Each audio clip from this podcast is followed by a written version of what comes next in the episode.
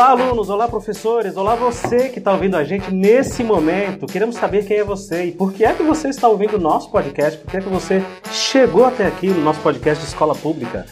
Uh, o meu nome é Luciano e eu, na sala de aula, eu ficava pensando muito mais na vida do que estudar. Eu não investia tanto tempo estudando. Deveria ter investido um pouquinho mais. Deveria ter entendido o que, que era a escola.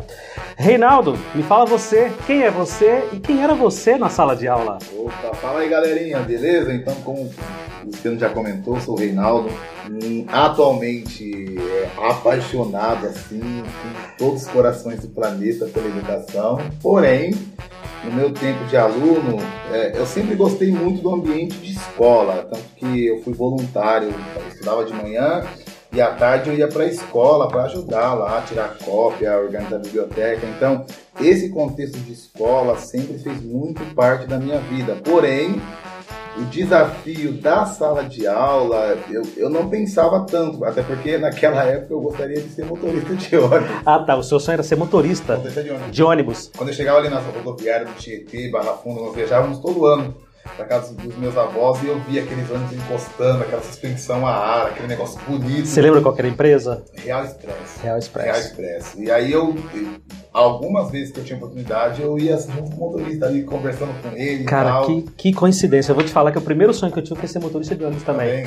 também. Porque mais ou menos com 6 ou 7 anos eu fui para Bahia. E a gente foi de São Geraldo. São Geraldo e voltamos de Itapemirim.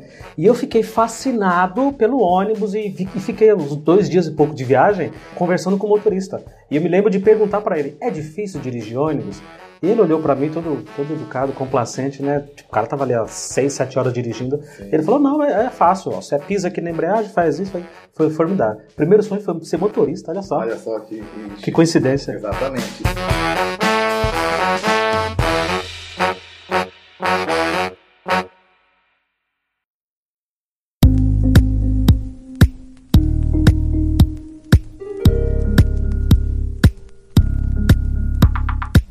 Ideia de fazer esse podcast era justamente trazer pelo menos um, uma discussão de professores de escola pública sobre escola pública. Uh, eu ouço podcasts há muitos anos, há pelo menos aí uns 15 anos fácil. Mas eu não me lembro de ter ouvido ninguém falar de escola pública que entendesse de escola pública e que, ou que pelo menos trabalhasse em escola pública. A gente tem muitos especialistas, você tem muitas, muitas pessoas com tese de doutorado, de mestrado. Que fazem apontamentos das redes. É, e que faz uma análise sobre, sobre o todo, geral. Sim, sim. Mas pessoas que estão em loco. Causa... É, pessoas que estão em loco, que estão ali. É muito raro, cara. Você tem coisas muito espaçadas. Aí eu fui pesquisar quais podcasts que existem sobre educação. Aí você entra aqui, podcast. Para quem está ouvindo a gente, eu estou abrindo o aplicativo nesse momento. Aí tem lá as categorias: história, política, esporte, humor, sociedade, educação. Olha só, educação. Negócio, música, jogos, tem podcast sobre tudo. Pessoas discutindo sobre N assuntos. Aí você entra em educação, aí eu vou partir para minha lista agora. A primeira coisa que aparece lá é o Cortella. Cortella, que é a, a colunazinha que ele tem lá na CBN, que fala não especificamente sobre escola pública, mas educação no sentido geral. geral. Dentro de educação, dentro, a gente tem seis podcasts sobre nerd cultura pop, dentro da tag é, educação. Dez de inglês. Então eles entendem que um podcast sobre inglês é educação. Dois sobre espanhol. Um podcast de italiano. Um francês.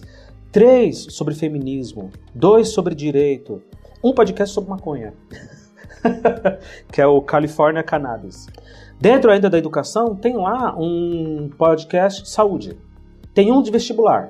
Então vejam, do Cortero do vestibular é o que mais se aproxima do que a gente procuraria. Nós aqui, Sim. seres do habitat da, da escola. Cinco podcasts falam sobre política dentro da educação. Nove de autoajuda. Três de carreira. Um podcast fala sobre drag queen. Tá? Olha como o assunto vai variando. 6 fala sobre ciência, 4 sobre religião, 9 sobre negócios, 5 sobre psicologia, 6 sobre história, mais 9 ou 8 sobre filosofia, mais 5 sobre financeira, sobre área financeira, um de meditação, um de concurso. Então, para resumir, não tem. Não tem. Não tem. Daquilo que, que se espera que não tem. tivesse. Não tem. Reinaldo, não tem ninguém discutindo educação pública. Sim. Não tem ninguém discutindo. Na íntegra. Não, nada. Não tem. Dizendo assim, olha, as escolas públicas por dentro elas são assim, assim, assadas, nós precisaríamos que tivesse uma melhora disso assim, assado. Bem estrutural. Estrutural, conceito, nada. Você tem alguma coisa no pedagógico, o Cortella ele aborda isso, você tem uma coisa de vestibular, um de vestibular, um podcast, e um de concurso. Os outros trinta e tantos, quarenta e tantos podcasts que estão dentro da educação não falam do que a gente precisa falar. Daí a minha ideia, por que não fazer? Por que não meter a cara e fazer? Então pensei, por que não fazer nós mesmos essa discussão? Porque aquilo que a gente conversa na sala dos professores, no cafezinho, na entrada, na saída, que a gente não vai embora, a gente aí a, a gente aquele lá pra poder respirar, é. na hora que dobra a perna, vai aquela Para quem tá ouvindo a gente, como vai ser amanhã? Então, a, como vai ser a semana, Exato, né? Como vai ser o se fazer, qual que é a saída é. para poder melhorar a tal situação? É. Ah, para quem tá ouvindo a gente, nós somos aquele tipo de profissional que não vai embora quando acaba. A gente não fala, vou embora tô fora disso aqui, chega, acabou, acabou o meu horário, vou embora. A gente fica, porque a gente conseguiu formar um grupo ali que a gente gosta do que faz. E eu tenho certeza que tem muita gente que está ouvindo a gente, que mesmo não sendo professor, e eu espero, é, tá muito realizado na sua profissão. E gosta do que faz e não tem pressa de ir embora, não fica chateado de ter que ir trabalhar, né? E nesse programa, exatamente nesse episódio, eu queria já lançar a seguinte pergunta: Por que, que a escola pública é tão ruim? A escola pública especificamente. Você é um cara que passou por muitas escolas, como eu passei. E você tem uma experiência fantástica em colégio particular. E eu quero fazer essa contagem. Eu trabalhei em um colégio particular só. Então são seis públicas, três particular. Dá um total de nove escolas. É muita coisa. Tem, tem profissional que. É praticamente uma por ano. Uma por ano. o meu tempo. De, é. Eu tenho 11 anos, 9, então praticamente uma por ano. É. Tem gente que com 30 anos de carreira, não necessariamente professor, mas outra carreira, que não passa por nove empregos. O que dá a ideia do seguinte: o professor ele é muito rotativo, né? Sim. Ele está em muitos lugares ao mesmo tempo. Você hoje trabalha em duas escolas. Você tem de manhã o colégio particular e à tarde o colégio público, que inclusive é o colégio, a escola que eu trabalho também. E, e à noite, semanalmente ali, alguns dias da semana, esporadicamente, você tem particular de novo. Então você é esse maluco que trabalha Exato. 18 horas por dia, né? Sempre feliz. É, isso é, isso, isso é verdade. Pedagogicamente, muito feliz. Eu Triste sou... com outras situações. Eu sou mas testemunha. Quando eu estou diante dos meus alunos, que eu estou diante ali da minha... Do, do, do, da, da minha rotina, sempre muito feliz, sempre querendo, e não cansa. Isso eu sou testemunha. Isso não cansa. Sim. Eu acho que a grande pegada que alguns colegas talvez não entenderam, né? eu creio que eu, eu, não quero crer que, que são maldosos, eu quero uhum. crer que não entenderam da educação é isso. Não sentiram ainda aquele, aquele pulsar do coração, porque quando você sente aquele pulsar no coração, todo o sistema, toda a dificuldade, toda a precariedade fica pequena. O, a educação ela tem que gerar um significado não é só para o aluno, uhum. Para mim primeiro. Pro, pro, pro professor. Ah, para poder ir amanhã, uhum. certo? Se gera um significado, eu, isso eu não estou dizendo em, em, que ele compreenda as habilidades que eu, que eu proponho na minha disciplina, num contexto geral. O meu aluno, isso é uma fala tua também, ele gosta da escola. Sim. A escola não tem parquinho, uhum. a escola não tem palhaço, a escola não tem uh, os brinquedos que tinha no Play Center, não tem piscina. E o cara gosta de ir para a escola. Ele não quer faltar. Exato. Ele quer. Então, opa, teve significado. Ele aprendeu o conteúdo? Não sei. Ele está na escola. Se, o indivíduo, se eu conseguir, no sistema atual, com tanta coisa que prende, celular, outras coisas, mulherada, drogas, e eu conseguir levar esse aluno para a escola por conta própria, ele tem o desejo de estar ali todos os dias, tem significado. Aí ali dentro eu consigo montar ele. Então, quer dizer, a gente tem a ferramenta, que é a ferramenta humana. Humana. A humana. Isso que você fala é bacana, porque é o seguinte: quando eu ouço, por exemplo, o Cortella falando isso, quando eu ouço outros especialistas falando isso, e eu respeito todos eles, porque são pessoas que estudaram muito a vida inteira, e eu respeito a parte acadêmica dessas pessoas. Mas a frase pronta que nós, professores, temos é: Ah, mas ele não conhece o Joãozinho do sexto B. Ah, mas ele não conhece a minha escola? Se ele trabalhasse no meu bar, eu queria ver. Você tá entendendo? Não, cara, a gente conhece essa realidade. Nós estamos falando nesse exato momento aqui da região metropolitana da cidade de São Paulo, da capital paulista. A gente está falando do extremo. Nós estamos falando aqui do extremo da periferia, de lugar que falta tudo. Falta saneamento básico, falta médico, falta uma escola equipada, falta tudo. Então a gente conhece essa realidade. Só não conhecemos como são os participantes. Então, é, nós, é, nós não precisamos de, de, de ir longe de assistir um jornal. A escola atual, quando eu entrei, assim, eu fui para lá contra a minha vontade. Não era do meu desejo ir para essa escola. E para quem está ouvindo, a escola atual onde ele se encontra é onde eu também trabalho. É, não era o meu desejo, porque eu estava muito bem na escola anterior a essa, por questões de horário, né? Como eu tinha, eu tenho acúmulo, eu precisava de trabalhar no período da tarde, e essa escola não teria o período da tarde no ano seguinte. E eu sabia que essa escola atual que eu me encontro, ela é à tarde lá, porque o ensino fundamental é à tarde. E aí eu pedi remoção. E eu cheguei lá, não queria, não queria aquilo, tal. Embora eu, eu sou uma pessoa que consigo fazer amizade com facilidade, tal, tal. Consegue, consegue se adaptar consigo, muito bem? Sim, sim. Meu problema nunca foi aluno. Uhum. Nunca foi aluno meu problema. É, eu não tinha, eu, a minha preocupação não era aquela, meu Deus do céu, vou pegar uma... Não. Qual é, a, qual é a frase que a gente sempre fala? A gente não tem medo de sala de aula. É, não, não temos, não temos. Eu não tenho medo de sala de Exato, aula. Ah, preciso não, eu vou, qual, qual é a turma? Dá lá que eu vou, não tem essa, né? E pra ficar pior ainda, Luciano e eu achei que eu tinha muita pontuação, eu era o último da minha disciplina lá. Para quem está ouvindo a gente, os professores eles, eles são classificados, né? Isso. Por tempo de serviço, por uma pontuação, fre ano, frequência. Dia a dia gera uma pontuação. Exato. E aí, professores em tese, professores que têm mais tempo de carreira, têm uma pontuação maior, têm uma preferência para escolher as aulas ou para pelo menos participar da atribuição primeiro do que outros. O que o Renato quer dizer que ele era o último. Eu era o último da minha disciplina. Então, como todo último, assim como numa feira, as, as piores no sentido de, é o que sobra. de observação, uhum. é o que sobra. E eu me recordo perfeitamente que eu, eu, eu atribuí três nonos anos uhum. e dois oitavos anos. Coincidentemente, os oitavos anos era junto com meu colega aqui também. Uhum. E que eram os nonos eram as piores salas. Isso. E eu tinha, é, isso é só para responder aquela questão de que, ah, você não conhece o fulaninho do sexto ano, uhum. é porque você não dá aula para tal. Então. Você não conhece a minha realidade. Exato. Queridão, então, a gente conhece. A eu gente conhece. sair da minha unidade. Eu não estou contando de. Não estou falando de Barueri, não estou falando de Paraisópolis. Estou falando da minha, que eu vivenciei. Eu não assisti, eu vivenciei. Eu entrei numa turma com 35 alunos, onde 28 eram LAs. Explica pra gente o que é LA, é, essa é, sigla, LA. Liberdade assistida. São é, adolescentes que cometeu alguma infração aí é, perante a lei e foi é, autuado pela polícia. E aí ele é obrigado a estudar e, e, a escola tem que mandar um documento da conduta desse aluno, senão ele volta para o regime fechado. Tem que repassar sempre. casa, uhum. por exemplo. Então esse aluno ele tem que estar frequente. E eu tinha ali alunos que chegavam drogados. Opa. Eu tinha alunos que subiam na carteira, eu tinha alunos que falavam palavrão com o professor, eu tinha alunos que falavam assim, e aí, você vai dar o que hoje? Ó, fica de boa aí que a gente hoje não, não quer estudar. Assim que entrava na sala de assim aula. Assim que entrava na sala. Alunos que o professor chegava na sala, a sala inteira saía, como se você não tivesse ali. Uhum. Alunos que chutavam porta. Sim. Alunos que...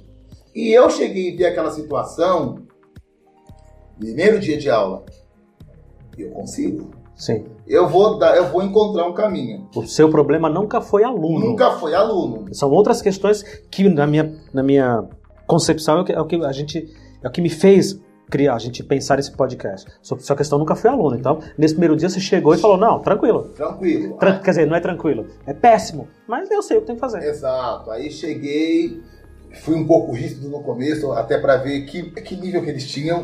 Se eu fosse rígido, se eles iam vir para cima de mim ou não. Vi que não. Vi que se eu, se eu cantasse a bola um pouquinho mais alto, eu abaixava. Resmungava ali como todo adolescente. Você fez uma sondagem, né? Isso. Chamei o, o, o, o vice-diretor também, até para dizer que a escola estava presente. Bom, vi que o negócio era comigo ali no dia a dia. Resolvida a situação Resumindo todo o contexto, a gente vai criando uma familiaridade e isso é importante também deixar em questão que o aluno também faz a avaliação dele do professor. Sim. E eles viram e, e, foi compatível a minha estratégia de ensino. Eu comecei a chegar e ver aquele estádio. O que, que é aquele estádio? Os alunos no canto uhum. e o campo no meio. Pessoal, quando eu chegar aqui amanhã, ah, detalhe, eu fui o professor coordenador deles. Isso. Por livre e espontânea pressão. Reinaldo, você, seu é o nono C. Sobrou aquela sala ali. Sobrou aquela sala. Opa, vamos junto. E pra quem tá ouvindo a gente e não é do meio, não, não, não, não, não, não tem essa vivência dentro de escola como, como a gente tem aqui, o professor coordenador da sala, ele é o responsável por praticamente tudo. Por toda a conduta Pe da sala. Pedagogicamente, Sim. ele tem que aplicar as reuniões de pais e mestres. É o professor que recebe os pais e as famílias no dia da reunião para assinar boletim, para ver histórico, para falar de problemas da escola, para falar da conduta Enfim, o professor coordenador, ele é o, ele é o padrinho daquela sala, é o chefe, né? E você ficou com ela. Era o nono C, né? Nono C. Nono C. Chegou no segundo bimestre, o negócio estava mais fácil. Sem muito esforço. Comecei, pessoal, é o seguinte, ó, beleza, hoje não vai ter aula, mas como é que eu vou dar a prova amanhã? Nossa, é verdade, você não tem conteúdo. É. Pessoal, vamos então? Tinha dia que eu dava só 15 minutinhos de aula. Mas estava acontecendo. Uhum. 15, meia hora. Opa! Pessoal, vou fazer o showbiz. Opa. Showbiz é aquele, aquele formato, para quem já, já assistiu. não, não, não, não, não. Vamos, vamos ser honestos aqui. Vamos ser justos. Vamos dar a César o que é de César. showbiz é uma criação sua, totalmente sua. Uma criação fantástica que uniu a nossa escola você já chegou com essa ideia, isso uniu a nossa escola e uniu os bons professores em volta de muitos temas que você tomou à frente ali, né? Muitos outros projetos que a gente pode ir falando. Uh, o antigo show do milhão, né? Que era perguntas e respostas com, com cartãozinho, com alternativa, com ajudas universitárias, o mesmo molde, o mesmo formato, só que em vez de fazer show do milhão, a gente tinha que ter uma premiação ali, porque a molecada tem que ter um, né? E, e condições também de, Exato. de comprar. Aí foi o... E você colocou o Bis, que é o chocolatinho Bis, em caixinha, então você adaptou o show do milhão para o show Bis. O desenho lá no telão, enfim, a apresentação toda, né, do, do, do no telão do show Bis.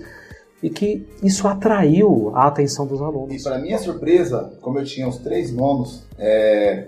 ah, tá, eu tinha alunos ali que tinha no nono ano com 18 anos, com, nesse nono C. E eu não acreditava muito assim, não falava para eles. Quando nós expliquei todo o formato do jogo, foi a turma que melhor participou. Que teve mais disciplina. Que teve mais. Olha, recolher. Até arrepia quando eu falo sim, isso, porque sim. cheguei na sala, tava todo mundo lá com, com o script lá de o que, que podia, o que, que não podia. E foi bacana. A turma uniu. Aí a turma entendeu depois disso, teve um outro projeto que para mim foi espetacular, que foi o laboratório. Sim. Todos os projetos que eu consegui fazer com as turmas que top pedagogicamente, ah. educadas, eu consegui fazer com os LAs, com os alunos que usavam droga, com os alunos que os pais que moravam praticamente na rua. Alunos repetentes. Repetentes. É possível, é possível. É, é, na, na, minha é, observação.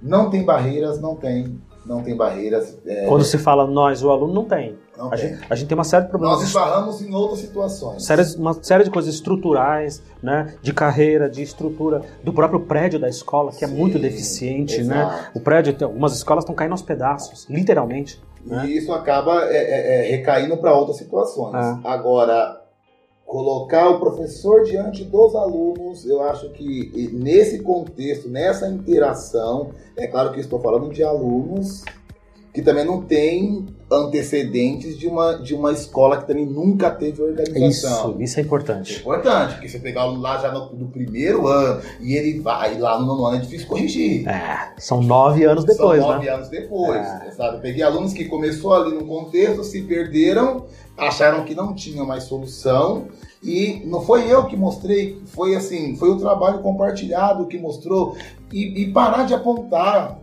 nós que, que somos da educação, que pedimos para eles não chamarem o outro de cabelo duro, de bicha, de, de negão, a gente fica de apontando. Neguinho, né? A gente fica apontando, ó, aquele ali, ó, Matheus, só o nome já, é péssimo. É. Então, tirar esses bordões que a gente consegue muita coisa. Consegue. E essa turma, para mim, assim, foi a turma de superação. Eu não peguei uma turma pior do que essa até hoje. Nem antes. Nem antes, não peguei. Foi uma turma que foi um teste mesmo. Eu estava num contexto o quê? Eu estava numa escola que eu não queria estar. Eu estava com turmas que, eu, que nono ano eu, eu, eu, eu, eu prefiro educar desde o sexto. Então, Sim. não gosto de pegar uma turma que já passou e eu só vou encerrar o ciclo com o aluno. Então eu estava assim, num contexto que não era favorável. Uhum. Naquele momento. Tanto que hoje eu sou apaixonado pela escola. Né? Sim, ah, por, por toda a escola. Por toda a escola. E para quem está ouvindo a gente, não só é apaixonado, como desempenhou nos últimos dois anos o cargo de coordenador. É. Conseguimos fazer um trabalho maravilhoso. Maravilhoso. Maravilhoso Exato. de avanço, de evolução e de fazer o aluno transformar isso que você falou. O aluno já gostava da escola, né? Sim. Mesmo a escola caótica sem papel higiênico no banheiro, sem. Às vezes faltava água, mas os alunos estavam lá, né? Transformar isso em aprendizado, que é o nosso desafio. Transformar esse aluno de corpo presente, ele já está ali. Transformar isso em aprendizado.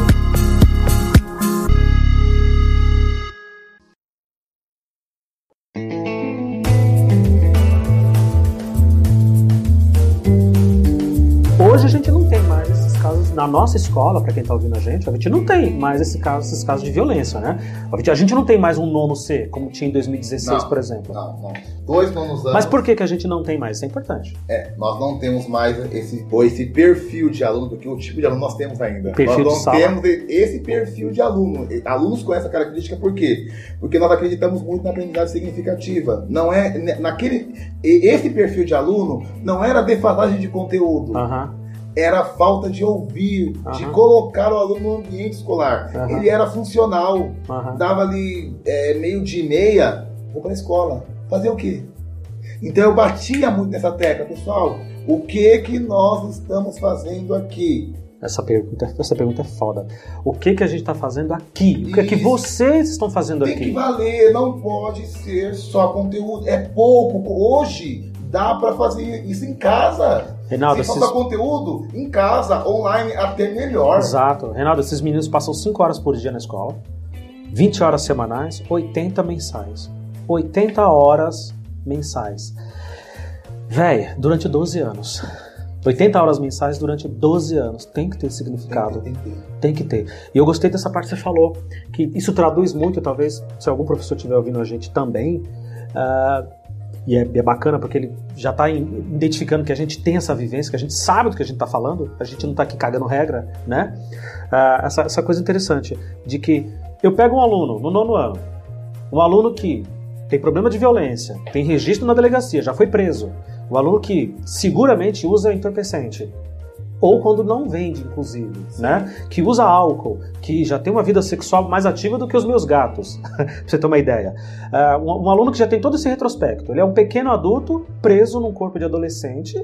Né? Isso. E obrigado a frequentar aquela escola, porque se ele é uma liberdade assistida, um LA, o Estado obriga todo jovem a frequentar a escola e nos obriga a dar um feedback. É o que reduz a pena dele. É o que reduz a pena dele. Então ele está ali porque ele, né, e outra, ele é um cidadão, ele tem direito ele àquela tem escola. Direito, sim, tem direito àquela escola. Então, não é pegar o aluno, por exemplo, no oitavo ano, no nono ano, no nono ano que era antiga, oitava série, e falar assim: olha só, olha aí que porcaria. Olha aí essa sala que porcaria. Peraí, mas eles estão há nove anos na escola. Então, há nove anos na escola que, que eles já fazem isso. Eles estão há dez anos na escola, tem dez anos que eles fazem isso. muitas das vezes eu dei aula pra ele no sexto, no sétimo, no oitavo, só não dei no nono. E aí eu, eu mesmo abro a minha boca e, e, e, e falo dessa forma. Olha como é que ele está. Ah. Mas Será que eu fui só professor de conteúdo? Eu não tive um olhar sensível, humano. É isso que falta. Os nossos alunos, eles têm que começar a chegar em casa. Mãe, olha, hoje na aula de ciência, o professor falou um pouquinho sobre o que é a sociedade. Uhum. Hoje o professor falou um pouquinho, mãe, que olha, ele contou a história da vida dele igualzinha do pai. Tá tendo significado. Eu não vou ficar só falando de célula, célula, célula, célula, porque ele vai ter outros caminhos. Agora, algumas falas para a vida, de repente eu vou ser o único que vou oferecer isso para ele. Sim. E aí, com esses, com essas habilidades, porque são habilidades que ele vai adquirindo, porque ele vai aprendendo no decorrer da série, ele vai entendendo o que, que é cada coisa. Ele vai chegar no nono ano um cidadão educado. E vai entender o que é o mundo. Ah, agora, agora você pode ensinar conteúdo para ele. Agora pode ensinar faz matéria. Sentido, faz sentido agora para ele. Depois de tudo isso, agora você pode pegar o giz e colocar a lição ah, na lousa. A lição, para quem está ouvindo a gente, agora você pode dar a lição. Isso. Antes você entendeu o ser humano, você entendeu a sala de aula, você entendeu o contexto.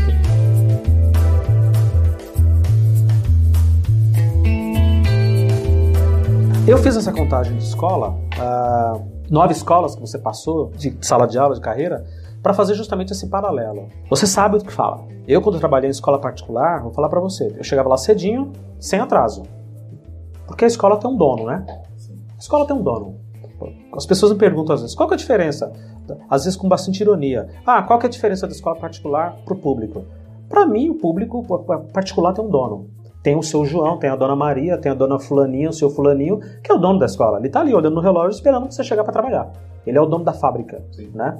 Uh, e se você fizer alguma besteira e fizer merda, é para eles que você presta conta. Uh, no público, o dono somos todos nós é a sociedade. Né? É, é muito mais difícil a sociedade conseguir co cobrar e oferecer suporte para a escola. Uh, trabalhando em nove escolas, tendo essa experiência de muitos anos em colégio particular, uh, eu repito a pergunta: por que, que, a escola pública é tão ruim? O que, que você acha? Por que, que, que, a gente pode apontar? Por que é tão ruim, Reinaldo? É, eu acho que ela não é ruim, ela se torna ruim quando os profissionais fazem uso dessa fala e praticam essa fala. Quando você coloca para mim que na particular você tem que chegar no horário, uhum. no estado você tem que chegar no horário também. Também. Uhum. Tem que ter alguém te olhando a vida inteira? Pois é. Você é adulto. Uhum. Cadê o seu respeito? Cadê a sua ética profissional? Eu costumo falar, e você pode discordar também, a mesma qualidade de ensino que eu dou de manhã para os meus nove alunos. No particular? Eu procuro, porque eu não consigo, né? Uhum. Para os 40 que eu tenho que eu tenho à tarde. À tarde. Então, eu acho que essa ruindade, eu estou falando de sala de aula, não estou falando de estrutura física. Isso aí, a estrutura física da escola, a infraestrutura, foge da alçada pedagógica. Exato. Que isso, isso é importante. É, esse parêntese. falar ruim não é porque não é depedração, é ensino, é aluno educado, é, é, é aluno entender. Eu quero falar nesse caminho boa, boa. a questão da escola ser ruim. Fazer um parêntese rapidão. É tem coisas que não é que a gente não consegue resolver. Exato. Política pública, nós aqui, meros professores na linha de frente, a gente não consegue não resolver. Consegue, consegue. A gente gostaria, Sim. gostaria de ter poder de decisão, poder de escolha, né? Para onde que vão as verbas, como que vai ser gasta, a quantidade de verba, a gente gostaria de escolher a, a quantidade de verba que a escola recebe. Tem coisas que politicamente não está na nossa alçada. Não a gente tá. não tem esse poder. Adoraria. Isso, exato. Mas Dentro da escola, a gente tem muita força. Exato. exato. Dentro da escola, a gente tem uma, uma, oportunidades maravilhosas de fazer muito trabalho. E aí eu, eu gosto do que você fala. Quer dizer que no particular ou no público, a aula é a mesma. A aula é a mesma. Porque o profissional é o mesmo. É o né? mesmo. Então, se você me aponta aqui que no Estado, porque não tem ninguém te observando, pô, eu vou fazer de qualquer jeito, então eu estou sendo de qualquer. Olha só uhum. como que nós estamos nos inflamando. Então, eu, eu atribuo essa questão da escola ser, da escola não ser ruim, ela se tornar ruim. Pensa comigo, a escola tá de férias, não tá? Uhum. Ela tem o que de ruim? Tá faltando o quê? As peças. O discente, que é o aluno, e o docente. A escola começa a ter um significado quando esses dois estão ali. Certo? Se eu chego e eu tenho a qualidade, eu tenho a disciplina, eu tenho a postura, ele pode estar tá com a roupa rasgada, ele pode estar tá sem nenhum caderno. Essa escola vai ser ruim em que aspecto? Agora, quando eu coloco na cabeça que é Estado, que é serviço público, não vem nada mesmo, que ninguém tá nem aí. Só que, sendo ruim ou bom, 30 anos eu vou estar tá ali. Durante 30 anos você trabalha ali. 30 anos. 30 anos usando da biologia do meu corpo, porque a fala é, ela, ela é orgânica, ela é natural, entendeu? Eu ir e vir é natural. Eu não estou com uma máquina que eu chego lá, programo ela, só estou programando, ó. Não, não. Então eu tenho que tomar cuidado com isso. Essa atitude que eu tomei, inclusive para esse próximo ano, é pensando nisso. Eu não posso ficar muito ansioso. Eu, tô, eu, eu, tenho, eu tenho que fazer aquilo que eu sei que eu consigo fazer e que eu gosto de fazer, Sim. que é com o meu aluno, entendeu? Já deixando mais uma vez bem claro para todos que a gente sabe que cada local tem a sua realidade. A gente não resolve o mundo, mas a gente tem que tentar criar caminhos, porque ó, desde quando eu era aluno, o estado é uma merda. É. A minha mãe já falava isso.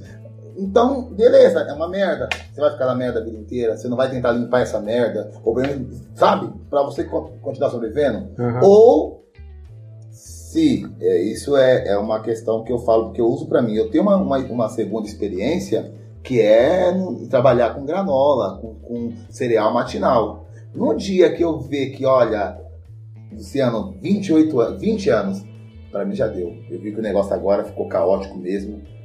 Eu não vou ficar ali enrolando. Eu não vou ficar ali aproveitando dessa facilidade. Você está dizendo o seguinte: no dia que você cansar, você não vai ser um mau profissional. Não vou. Eu não vou ficar, bom, já tenho 20 anos, não vou perder minha carreira, vou ficar aqui até aposentar. Não. No dia que você cansar, pega o boné e vai embora. Readapto, faço alguma coisa, vou readaptar, vou ah. lesar. Um ser humano eu não vou lesar. Uhum. Principalmente na aprendizagem. Porque se eu disser para um aluno, para um aluno lá do primeiro ano do infantil lá, que o azul é vermelho, e eu colocar na cabeça dele dentro da minha didática, ele vai aprender é vermelho. Sim. Olha a minha responsabilidade. Exato. exato. É por isso que eu até olha, uma crítica, olha o peso que a sua fala tem. Uma crítica que eu faço. Olha, eu tenho a pedagogia de um ano, aí eu vou lá e faço a pedagogia e pego uma turma de alfabetização. Olha a minha responsabilidade. Eu faço uma faculdade de um ano. Uma complementação, né? Uma uhum. segunda licenciatura.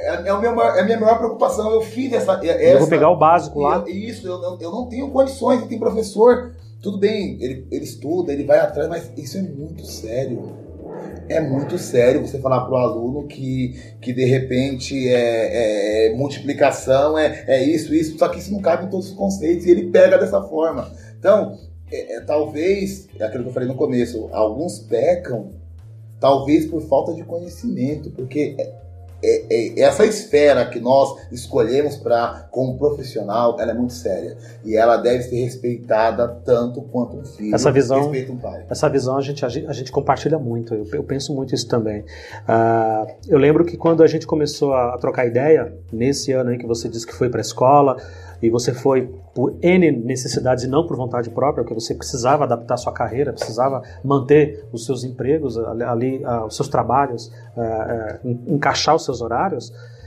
a gente trocava muita ideia sobre isso. Tá bom, a escola é carente, a escola não tem estrutura nenhuma, mas nós estamos aqui. Nós estamos aqui. Os professores estão aqui, os alunos estão aqui. É giz e lousa, é uma droga. Eu sei que é uma merda falar aqui, pô, ah, nós temos isso, graças a Deus, pelo menos estamos isso. Não, não é essa condescendência. É assim, gente, tá ruim. A gente sabe que tá ruim. Sempre foi ruim. Seus professores falavam que era ruim, os meus também, do Estado. Eu também fui aluno de escola pública do Estado de São Paulo. Os 12 anos. E hoje nós somos professores públicos. Então a gente está no mesmo papel. Éramos alunos, agora estamos lá em pé, na lousa, dando aula. Então, as, as, as duas partes estão ali. Os dois lados estão ali. A política a gente não resolve, os recursos a gente não consegue resolver diretamente, como cidadão sim, mas diretamente não, mas estamos ali. E eu me lembro da gente ter esse tipo de conversa, em algum momento ali a gente falou o seguinte, e eu repito isso agora. Tá legal, vamos dar aí um salário X e Y para o professor, para que ele tenha um plano de carreira decente. Vamos dar aí uma estrutura adequada, sala de informática, multimídia, laboratório, para química, ciências, física. Vamos dar uma sala ambiente para leitura. Vamos dar uma baita de uma estrutura para esse profissional trabalhar. Vai melhorar? É essa a pergunta. Vai melhorar? A, a, parte humana, a parte humana está resolvida porque Exato. é o principal. Você tá, você, você, realmente é, é, é isso que você quer mesmo? Porque aí eu não vou ter onde me escorar. Exato. Não é verdade? Uhum. Será que daria para ter uma escola, como é que fala? Uma escola modelo e colocar cada profissional lá, seis meses ali, ele tem tudo. Uhum. A gente, a gente aqui não, quer passar pano para ninguém, a gente não quer, é... sabe? Tem, tem muito professor que não deveria estar na carreira. Não deveria estar na carreira. Muito profissional que não gosta do que faz. O que me assusta. O que me assusta. Um professor que não gosta do que faz, um profissional que não tem vocação para aquilo, que não ama o que faz, ele, ele, ele prejudica a si mesmo, né? O, o, o, instrumento do trabalho do professor é o próprio corpo, né? Exato. Ele e prejudica também toda aquela equipe envolvida. Toda. Basta um professor desanimado, basta um professor trabalhando de má vontade para estragar todo um processo. O que, que, eles observam na sala de aula? O aluno. E o que, que o aluno observa? Professor, oh, eu acabei de sair da sala e você entrou. Nossa, o professor Reinaldo estava diferente. Acho que ele brigou com a esposa dele. É. Eles observam. Sim. Eles sabem Olha, ele dá aula de manhã, problema dele. Uhum. Eles sabem. Uhum. Então, assim, eu chego ali uma hora da tarde, às vezes eu chego ali cinco para uma. Respira. Agora vou começar de novo. E chego na aula com tudo. Tô cansado, tô devendo, tô com a minha mãe doente. Desculpa, é duro. Ele não tem nada a ver.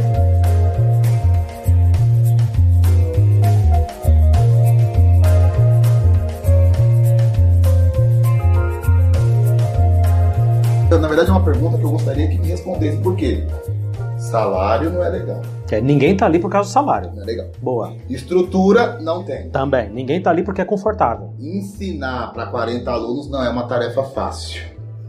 Entendeu? A cobrança hoje pedagógica é imensa. Plano de recuperação, plano disso que é, que é importante, plano daquilo. Recuperação paralela. É o pai que agora o filho chega em casa com arranhão, o pai vem, quer saber o que aconteceu. Não é, não, não é, não é um, uma rotina tão tranquila assim, para que o cara que não goste esteja à vontade ali.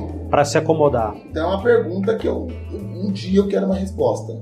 De repente, o acesso, a facilidade, você terminar a faculdade, ninguém quer saber se você sabe dar aula ou não. Terminar a faculdade, pode dar aula. Talvez seja isso essa facilidade. Não é que nem, por exemplo, um advogado que terminou lá os cinco anos, se ele não passa na ordem lá, ele não pode exercer. Não, o diploma dele vai pro lixo, né? Porque Exato. ele não pode exercer. Não, não pode assinar nada. Ele vai ser só bacharel. Exatamente. É. Isso aconteceu comigo. Eu quero dar esse depoimento. Eu fui fazer. Minha colega de sala na faculdade, a Camila, ela falou: Olha, a... já tô dando aula. A gente tava na faculdade ainda. E eu virei para ela e falei: como, como, como assim você tá dando aula? Ela falou, não, eu fui lá na escola e me, me atribuíram as aulas, me deram aula, tô lá com, com a sala tal, tal e tal. Eu falei, mas a gente está na faculdade ainda.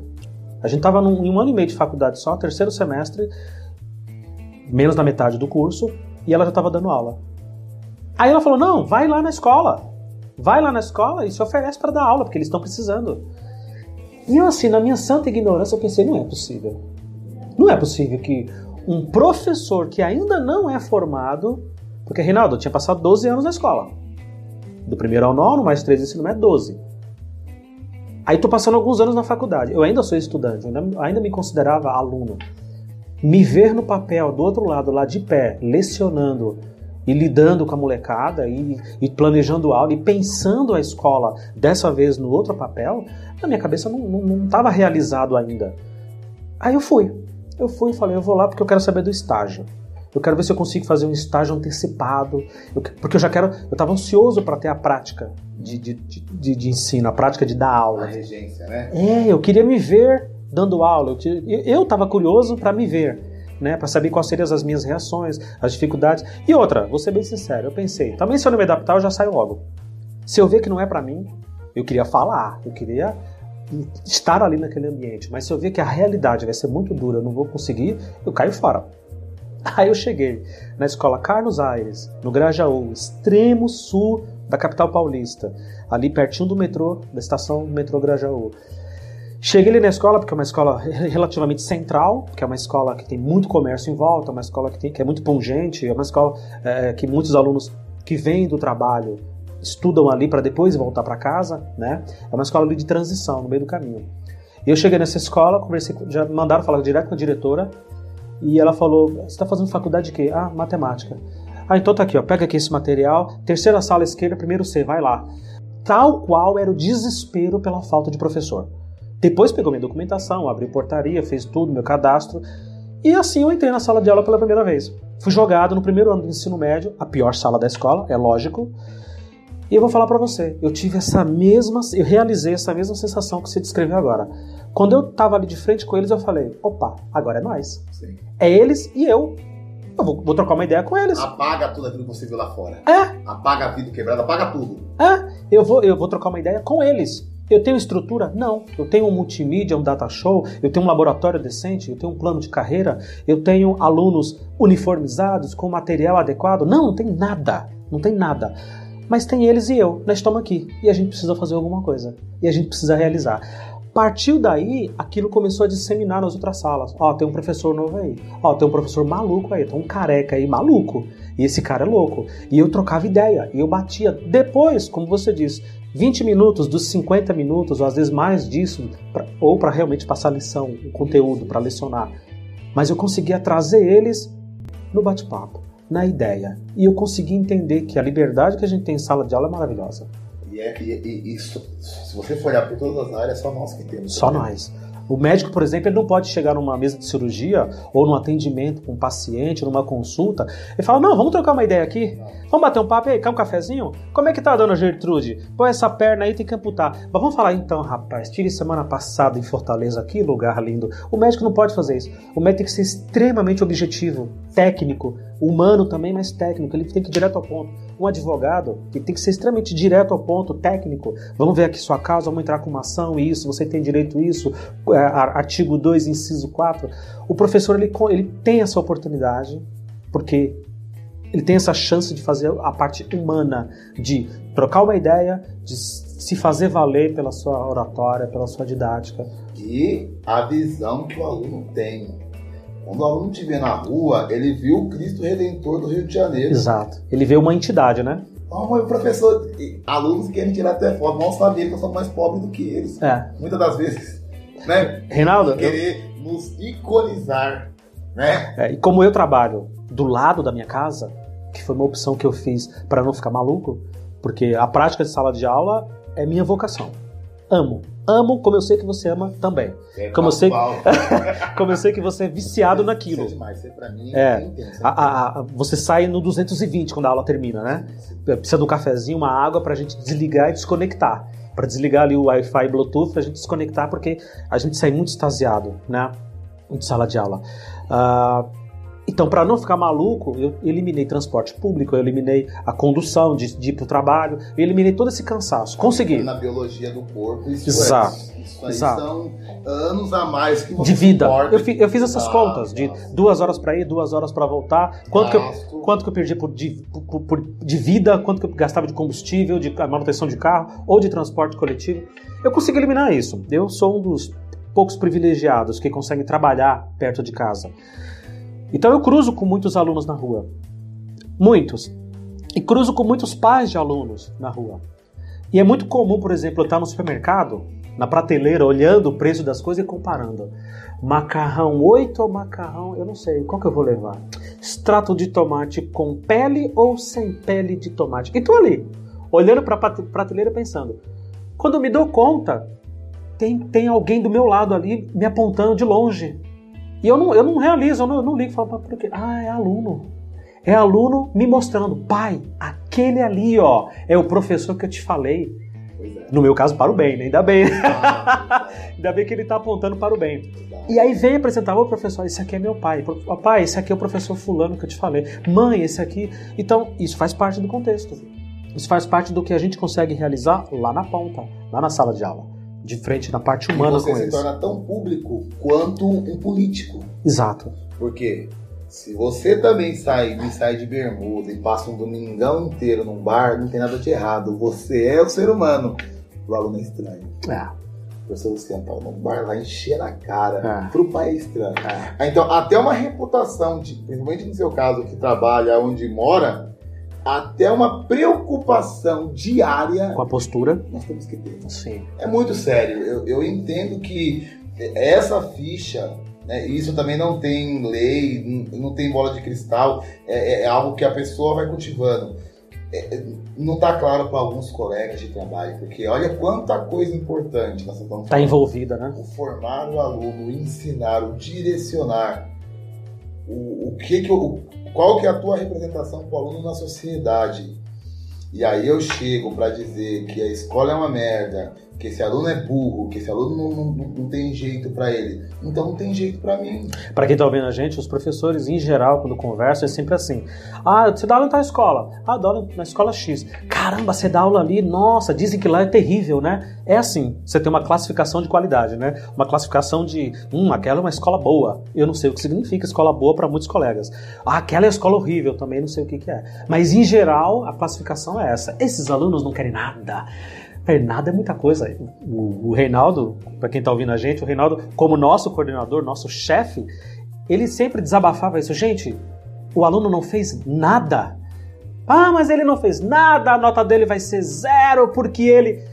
Tá, mas ele. Você deu o quê? 40 aulas. Ele, ele frequentou as 40 aulas. Frequentou. Ele não fez nada. Então isso é muito grave.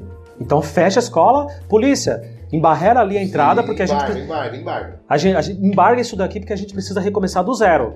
Porque você profissionalmente não conseguiu convencer esse menino, que na maioria das vezes tem 11, 12 anos, a estudar, eu, como coordenador, como diretor de escola, como gestor, não consegui convencer você a fazer uma aula para fazer esse aluno aprender, então fecha tudo. Fecha tudo, temos um problema. Temos um problema muito sério.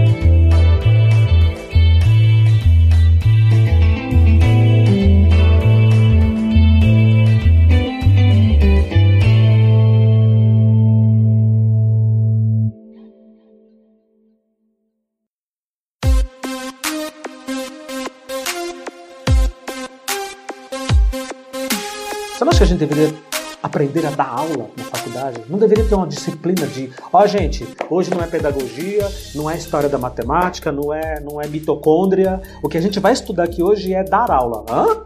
Vem cá, fulaninho, da chamada, número 7, vem cá, sobe aqui, dá aula. Não teve isso, cara. Você teve, você teve que dar aula na sua faculdade? É, até teve a disciplina de eu tive que dar uma regência. Mas é como a autoescola. Não é a mesma coisa. Sabe a autoescola? Você dirige na autoescola? Compara com o que você encara no dia a dia? Pô, não compara. Não, não, não, tem, não, não, tem nada a ver. Uma, você vai pegar uma pista sem ninguém, você vai a 40 por hora, você vai só ficar primeiro. A regência é a mesma coisa. Eles estavam dando aula para quê? Para os alunos, os colegas de sala. Eles estavam todos ali atentos. E lembro como hoje, a minha aula por coincidência, foi uma das melhores aulas, porque eu dei uma aula como é na verdade. Eu, eu, os colegas utilizaram data show, closa. Eu expliquei como que a água sobe até a folha. Você se lembra disso? Lembro perfeitamente. Fiz um desenho uma ah. Olha só, tem um eucalipto que tem. Eu comecei com Como que a água sobe. Você me contou isso uma vez. Foi. É, que é... era uma dúvida que você tinha. Peraí, mas a folha ela respira. Como é que puxa uma árvore de 10 metros? Tem um motorzinho que. Porque a água é. sai da raiz Para que nesse momento o professor Reinaldo está arrepiado com a sua didática. Isso é, sério, isso é é vocação. É, e aí, uma árvore de 10 metros de altura. Meu, a, quem absorve água na planta, por exemplo, desculpa assim, fechando nosso momento um pouquinho para a parte de botânica, daqui a pouco voltando pro geral. É, e eu ficava, como? Peraí, só a raiz que absorve, a folha não absorve água. Então, tias e tios, não adianta molhar a folha porque ela não absorve água. a água vai cair no solo e a raiz vai puxar. Aí eu fiquei pensando, beleza, tem os, tem os caminhos que são os vasos condutores dentro do caule. Aí depois eu fiquei pensando, peraí, quando a folha tem as pessoas que se abrem e fecham, elas fazem. Então isso gera pressão. Quando ela inspira. Ela vai subindo. Fazer uma pressão para puxar água. Isso. Porque é um órgão, é uma estrutura só. Certo. Ela tá ligada ao galho, o galho tá ligado ao ramo, o ramo tá ligado ao caule e o caule tá ligado à raiz. É como se fosse um tubo, né? Um, um duto. Como se fosse não é, né? É, é isso. Um e aí eu aproveitei essa descoberta minha e fui dar minha regência. E eu emocionei a professora. Caraca, mas que fantástico. Que fantástico. Foi a minha regência, foi na lousa. Fiz desenhinho, fiz lá a, a, a e tal, tal. E ela falou, Reinaldo, vai em frente. Você já é professor. Parabéns.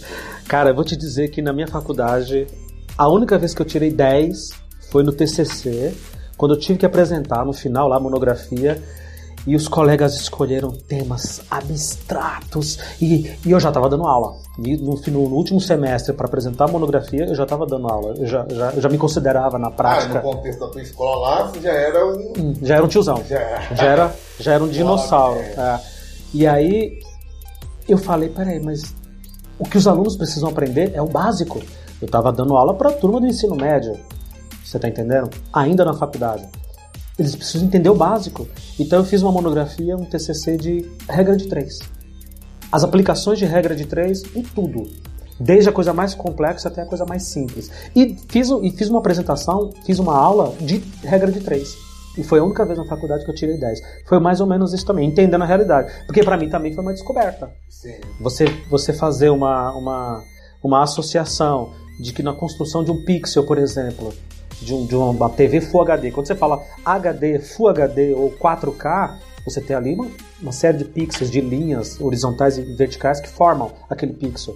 Você imagina que ali você tem regra de três. Você imagina que no, no, no, no básico, quando você vai fazer uma compra, né? Nove pães custam tanto. Então quanto custará 17 pães?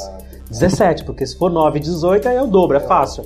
9 pães é tanto e 17, quanto que vai ser? Vai dar um número quebrado, regra de 3. Então, se o aluno consegue entender isso, ele consegue absorver uma série de outras informações, que é aí que o professor ele é revelador, né? Isso aí não é conteúdo, é habilidade. Habilidade. De conhecer a regra de 3 em todos os sentidos da vida. É uma habilidade. Porque o, o problema do passado, eu demorei um pouquinho também de, de, de cair a ficha de habilidade e competência. Mas qual é o problema do passado? Eu aprendi a célula. Saiu da escola, ah, agora quando eu comparo uma célula com uma cidade, o núcleo é a prefeitura. A mitocôndria é a empresa porque gera energia. Olha quanta coisa. Uhum. Aí faz sentido para o aluno. Uhum. Então, hoje eu entendo a habilidade de competência, mas no começo é um pouco irredutível. Quem é? Isso Quem... é importante, porque não adianta ele entender célula e não saber usar. Uhum. Regra de três, beleza, no caderno fica lindo. lindo. Vai lá, as setinhas, tal, tal. Aí vai no mercado, a mãe tem também que estipular quanto que ela teria. Filha aí, agora a mãe, a mãe queria comprar isso aqui, ela vê que a mãe tem que vir com quanto? Mais específico. Acabou de ter a escola 6h20, 6h40 ele não sabe usar aquilo. Mais específico ainda. Tem uma receita no YouTube, porque usa-se YouTube para tudo. Tem uma receita no YouTube para fazer um bolo. E diz lá, você tem que usar 3 xícaras de farinha. Aí eu abro o armário só tem duas xícaras de farinha. Eu preciso reduzir a receita. Proporcionalmente preciso reduzir. É uma regra de três. A pessoa não consegue. Não, eu só consigo fazer com três porque a receita fala que é com três. então, ela, a, a habilidade.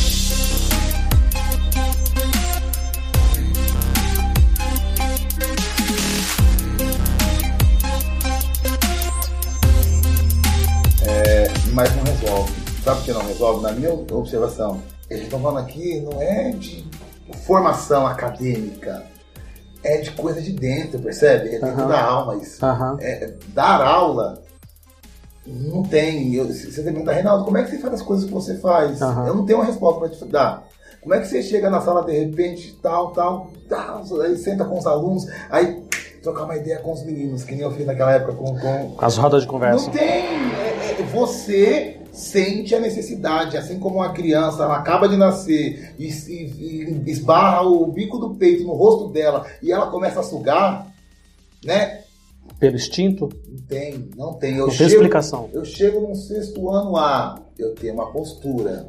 Eu chego no sexto ano B, posso ter a mesma ou não. Eu, na primeira aula eu tenho uma conduta, eu tenho a primeira e a terceira. Cheguei na terceira, eu tenho outra.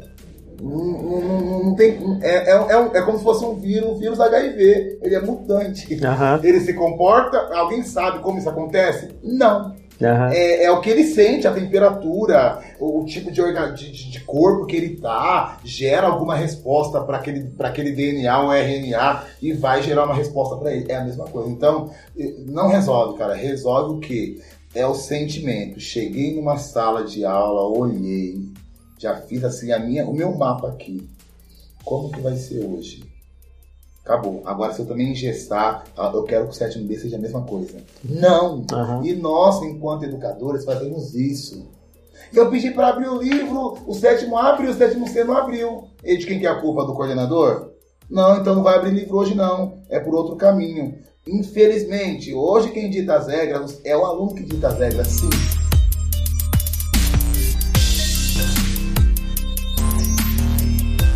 Uma vez eu cheguei numa escola para dar aula e eu fui lá levar documentação. É, e aí, por coincidência, eu cheguei lá e encontrei um professor que eu já conhecia, o professor Paulo, que, que depois veio se tornar meu coordenador também. E aí eu falei, bom, pelo menos um colega aqui eu conheço, né? Já não me sinto tão estranho nesse, nessa escola. E ele foi me apresentar o grupo. No que ele foi me apresentar o grupo, a primeira coisa que ele falou foi: Ó, oh, pessoal, esse aqui é um colega meu que já trabalhou comigo na escola X tal, e o nome dele é Luciano, e ó, ele é super assíduo, tá? Tranquilo, gente boa. Aí, assíduo, quer dizer, eu não falto, né? O elogio que o cara me fez era que eu não faltava. O elogio, o elogio que é uma normalidade. o que era obrigação virou elogio. Olha, olha como a coisa tá caótica, né? Em que mundo que a gente tá vivendo, maluco, né?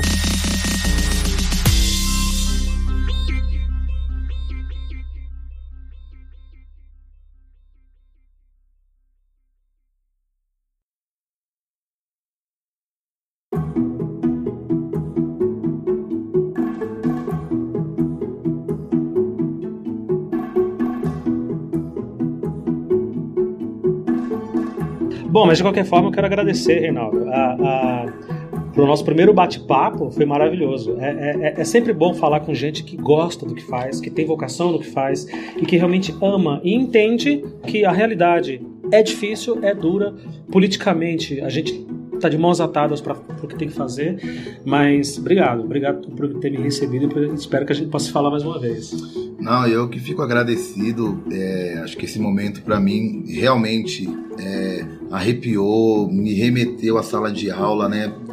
Por mais conversas como essa e só um adendo para todos os ouvintes que o objetivo principal é, é justamente fomentar, buscar caminhos, incentivo é, é interno para continuarmos nessa lida e, e, deixar bem claro que sendo Estado, sendo particular, sendo universidade, é o respeito com a aprendizagem, é o respeito com o ser humano.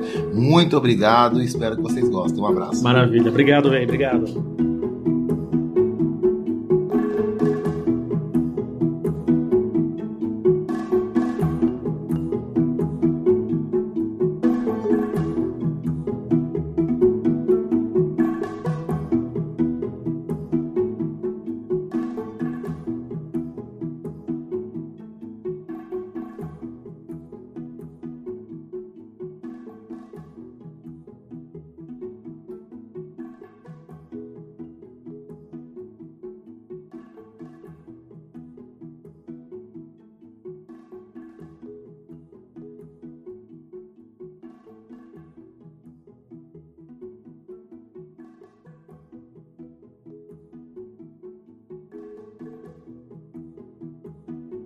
Só sei que ela morreu.